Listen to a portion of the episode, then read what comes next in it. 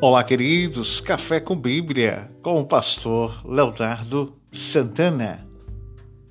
Por que tarda o avivamento?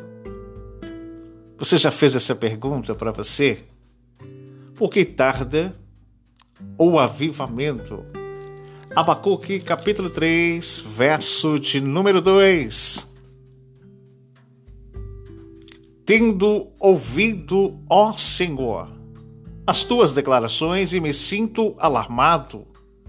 Aviva a tua obra, ó Senhor, e no decorrer dos anos, faça esta conhecida. Na tua ira, lembra-te da tua misericórdia. Embora nada sabemos sobre este profeta, que pela qual se torna o Nabir, um porta-voz para os nossos corações nesse dia de hoje, cujo nome é Abacuque, que significa abraçador ou aquele que abraça. Seu ministério ocorreu pouco antes da primeira invasão de Nabucodonosor, em 606 a 605, quando dentro desta leva levou consigo Daniel e os seus outros amigos a Babilônia, cidade esta fortificada a 290 quilômetros do mar Ageu. Abacuque foi comissionado a anunciar a intenção divina e punir Judá contra a vingadora deportação para esta. O rei de Judá na época era o rei Joaquim, descrito pelo profeta Jeremias com as seguintes palavras: os teus olhos e o teu coração não atenteram, senão pela tua ganância, para o derramar sangue inocente e para levar efeito a violência e a exortação. Reino de Judá, Reino Sul, cuja capital era Jerusalém, com duas tribos. Jeremias traz consigo essa afirmativa que, pelas alianças que ali fizeram o rei Joaquim, este ia ser deportado para a Babilônia, que teve consigo seus olhos vazados. Jeremias capítulo 22, verso de número 17. O versículo mais conhecido de Abacuque é o capítulo 2, verso de número 4, que também este é citado em Romanos, capítulo 1, verso de número 17, que traz consigo uma alusão a Gálatas, capítulo 3, verso 11, e dentro desse contexto, Hebreus capítulo 10, verso de número 38, que diz assim no capítulo 2, verso de número 4: Eis que o soberbo, a sua alma não é reta nele, mas o justo viverá pela fé. Outros versículos que pela qual traz consigo um destaque maior dentro da proposta que Abacuque vem trazendo conosco e as suas perguntas dentro do capítulo de número 1. O capítulo de número 3 traz consigo um salmo de louvor dificilmente igualado em sua majestade por qualquer outra passagem do Antigo Testamento. Ele vem consigo no capítulo 1, verso de número 2: Até quando, Senhor, clamarei eu? E tu não me escutarás. Gritar-te-ei violência e não salvarás. Ele vem com as suas perguntas e indagações. Esta é a primeira desta. O verso 5, a segunda pergunta. O verso de número 12, a terceira pergunta. Capítulo 2, verso 1, a quarta pergunta. Capítulo 2, verso de número 2 a sua quarta pergunta. Mas quando se depara no capítulo 3, esse louvor, essa adoração, que pela qual ele traz consigo um sentimento diante da sua alma, se esvaziando dessa dor que ele consome, ele faz a segunda indagação. Do capítulo 3, verso de número 2: Tendo ouvido, Senhor, as tuas declarações, me sinto alarmado Aviva, Senhor, a tua obra e no decorrer dos anos a faça esta conhecida. Todos nós clamamos pelo um avivamento. Se tornar ativo, vivo. Avivamento é vivenciar aquilo que é descrito como o sentimento de povoar o céu, como essência de uma criação, de um caminho que produz verdades. Todos nós conhecemos grandes avivacionalistas, avivamentos em tempo presente. Mas a pergunta que não quer se calar: por que tarda o avivamento? Às vezes somos movidos mais para o movimento do que pelo avivamento genuíno, claro, diante das Escrituras, diante do sentimento vivo, diante do Espírito que produz verdades. Grandes eventos históricos haviam sacudido o mundo pouco antes deste livro ter sido escrito. Israel, a nação norte, com dez tribos, cuja capital era Samaria, foi levada para o cativeiro pelo poder da Síria mas o poderoso império assírio fora subitamente esmagado. Os egípcios haviam sido esmagados pelos caldeus, portanto, surgiria uma nova potência mundial. E Judá encontrava-se entre as vítimas potenciais. Nabucodonosor estava expandindo seu poder e território e conquistas dentro de um período de aproximadamente 20 anos. Os caldeus já haviam varrido Judá sucessivos ataques e provocando grande destruição. Além disso, poucos judeus que ali haviam sido deixados em Judá acabaram deportados para a Babilônia em 598. Os profetas culpavam o declínio gradual e apostasia de Israel era causa das suas calamidades. Mas o avivamento contemporâneo, que pela qual todos ansiavam diante das catástrofes que se emergem no contexto histórico, por volta do ano de 1414 da nossa era cristã, John Hus foi condenado a morrer queimado numa fogueira por ordem do Concílio de Constância, por se negar a retratar-se o que pregava. Quando o carrasco estava para acender a fogueira, Hus disse: Vais assar um ganso, porque o nome russo significa ganso na língua boêmia. Porém, dentro de um século surgirá um cisne, e que não poderão assar nem ferver, referindo-se posteriormente a Martim Lutério, que apareceu ao final de aproximadamente 100 anos, um século à frente, como tinha proferido Rus no seu leito de morte, cujo escudo e armas não tinha a figura de um cisne, mas, através das influências de Rus, surgiu a Igreja Moraiva, que tornou-se a mais tarde uma das igrejas de maior visão missionária da história da era cristã. Por volta do ano de 1500 depois de Cristo, Deus despertou Martinho Lutero, Calvino e tantos outros que promoveram reformas religiosas e a igreja romana se levantou contra estes homens, dizendo a estes opressores, chamando a estes de hereges, levantando calúnia contra estes. Por volta do ano de 1700, levanta John Wesley, um tição tirado do fogo, um jovem anglicano. Este levantou-se com a unção poderosa do Espírito Santo, defendendo a doutrina da santificação.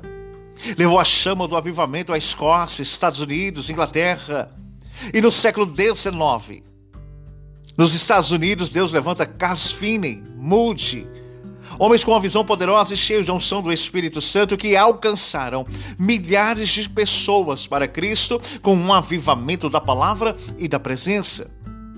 No ano de 1904, Deus levanta um jovem de 26 anos, Evans Roberts, com grande visão que alcançou o país de Gales.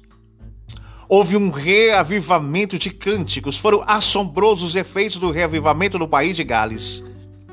Negócios de bebida, de jogos, teatro fecharam por falta de fregueses, porque todos se convertiam pela palavra que se ministra, pelo espírito que se chega, pela se tornar ativa de uma situação de morte.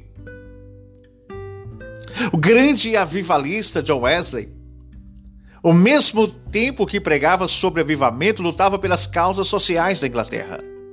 Finney foi o maior vivalista do seu país e pregoou ardorosamente contra a escravidão, contra a escravidão nos Estados Unidos. Homens que pregoavam a sua fé, homens que libertavam cativos.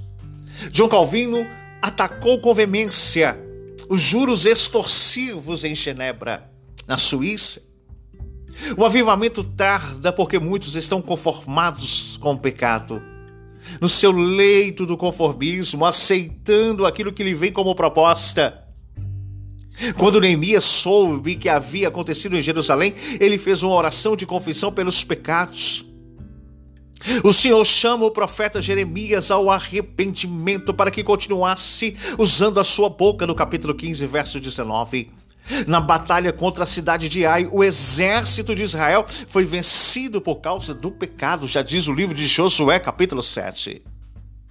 Dai-me cem pregadores de que nada tenha medo a não ser do pecado, nada ambicione senão a Deus, e não me importam que sejam ordenados ou leigos, estes bastarão para sacudir as portas do inferno e estabelecer o reino dos céus sobre a terra, diz John Wesley. O avivamento tarda porque não há mais zelo pela oração. Você tem orado buscando esse avivamento se tornar ativo, vivo? Todo declínio espiritual começa com a negligência da oração. Sem oração, lágrimas, não pode haver mudanças na igreja nem no ambiente que estamos ou a geografia que vivemos. Charles Finney. Elias orou e Deus, quando o apresentou diante do profeta de Baal, lá em Reis, capítulo 18, verso 36, Neemias orou diante de uma situação de calamidade nacional e a oração teve efeito. Abriu o coração do rei. O rei pergunta no capítulo 2 de Neemias: Por que está triste o teu semblante? Deve ser doença do coração. Como não poderia estar eu triste, ó rei, se a cidade onde estão sepultados os meus pais, falando de Jerusalém, estão com os muros derribados e portas queimadas ao fogo ao longo de 130 anos. Neemias servia a Xerxes, que era filho do rei Assuelo. E de repente, ele diz: Permita-me ir à casa dos meus pais. O que queres que eu te faça, Neemias? Foi a pergunta do rei. Neemias tinha um sentimento de restauração, de tornar aquele ambiente de morte em vida. Neemias tinha uma vontade de dar, doar a sua vida por aqueles que estavam desanimados. E de repente o rei dá cartas para ir diante de Asaf nas florestas e traga madeira para a reconstrução das casas. O avivamento tarda porque muitos estão vivendo o evangelho de superficialidade. A pior maldição que um povo pode sofrer é de ter uma religião movida à base de, de mera emoção ou sensacionalismo, ou uma ausência de uma realidade espiritual que já é trágica, mas o aumento da falsa espiritualidade é um pecado mortal, já dizia um grande historiador. O salmista Asaf clamou a Deus por uma restauração no Salmo 180, verso 3. Ele pediu ao Senhor que o vivificasse no Salmo 80, verso 18. Os salmistas, filhos de Corá, clamaram a Deus por uma restauração no Salmo 85, verso 4. Isaías diz que devemos ser inflamados pelo fogo de Deus, no capítulo 64, verso 2. Jeremias busca ao Senhor uma restauração. Em Lamentações, capítulo 5, verso 20, o apóstolo Paulo diz que com, com convicção que não vivia mais na carne. Gálatas, capítulo 2, verso 20. O avivamento começa dentro de mim, dentro de ti. Devemos buscar a prática da oração, de voltar para o quarto, para a intimidade do lar de ser uma extensão do céu, de uma provisão diária, de uma presença eterna. O avivamento, o avivamento começa com uma insatisfação, com humilhação, com lágrimas e não com risos, enquanto a igreja estiver com a síndrome de Laodiceia, satisfeita consigo mesmo, não haverá esperança de um avivamento genuíno, claro e extensivo a quem precisa. Temos que buscar a presença, temos que mergulhar diante dela, temos que reconhecer os nossos erros, temos que buscar a graça. O avivamento tarda porque as pessoas não estão criando raízes profundas, não estão interessadas pelos céus. O salmista declara que a sua necessidade pela presença ele destaca que eu preciso de Deus no Salmo 42, verso 1 e 2. Paulo declarou que a sua vida não era preciosa, contudo que se cumprisse o seu chamado. Em Atos capítulo 20, verso 24. Escrevendo aos Coríntios, ele exorta a buscarem as coisas do alto, no capítulo 4, verso 18 de 2 Coríntios. Aos Filipenses, Paulo diz que corria para o alvo, para o prêmio da soberania, vocação que é Cristo Jesus. Filipenses capítulo 3, verso 14. Deus está buscando homens e mulheres que queiram ser cheios do Espírito Santo, que incendeiam o mundo através dele, para levar uma chama de um avivamento genuíno que o mundo precisa. Os dias maus, difíceis sobre a face da terra, mas Deus está aquecendo corações para uma presença, para uma colheita, diante de um caos que se emerge, diante de lágrimas que se derramam, diante do luto que impera. Deus está levantando você que está aí nesse podcast, você que está aí nesse café com Bíblia. Deus te alistou no seu exército e te vocacionou a um chamado para levar a preciosa semente de fé a quem precisa. É tempo de se tornar ativos, vivos. É tempo de levar a bandeira de salvação. É tempo de passarmos pelas portas. É tempo de buscar pessoas e vidas. É tempo de levar esse sentimento da graça. É tempo de mostrar a Cristo a quem precisa. É tempo de você incendiar a tua casa, a tua família. É tempo de você viver a palavra. É tempo de você ter disciplina. É tempo de você buscar a presença. É tempo de você se despir no quarto e dizer: Deus, aqui estou. É tempo de nós anunciarmos o evangelho genuíno. E Deus conta com você para que esse avivamento chegue. Aviva, Senhor, a tua obra. E no meio, porque no meio, porque é o tempo que queremos desistir porque nós iniciamos com força, mas no meio vem os desânimos, pelos obstáculos que nos circundam. É tempo de você dizer: Aviva, Senhor, a tua obra. E no meio do meu desânimo, me motive para que ela se torne conhecida. Deus hoje está tocando em você para esse avivamento evangelista, para esse avivamento conferencista, para esse avivamento servo do Senhor. Deus vai começar na tua casa, na tua família, vai mudar o ambiente desfavorável, vai pôr uma fé genuína e você vai levantar bandeiras e dizer: Eu e a minha casa servimos ao Senhor. É tempo de voltarmos ao lugar secreto. É tempo de mergulharmos nessa presença gloriosa. É tempo de impactar circunvizinhança. É tempo de interferir na sociedade. É tempo de mudar a cultura. É tempo de fazer coisas grandiosas, porque Deus está contigo. Ele não te desampara. É tempo de buscarmos a presença. É tempo de sermos impactados pela graça. É tempo de você se levantar como uma tocha acesa para iluminar o caminho de quem precisa. Podcast Pastor Leonardo Santana, Café com Bíblia, porque tarda o avivamento.